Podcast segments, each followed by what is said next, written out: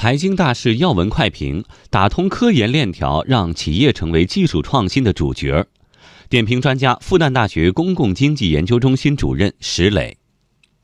结合新兴产业的发展，把科技创新的成果和产业结构升级、企业的创新发展、动能转换，把这几个因素放在一起，从而用创新来更多的凸显企业在新时期的竞争力，这是一个非常可喜的一个变化。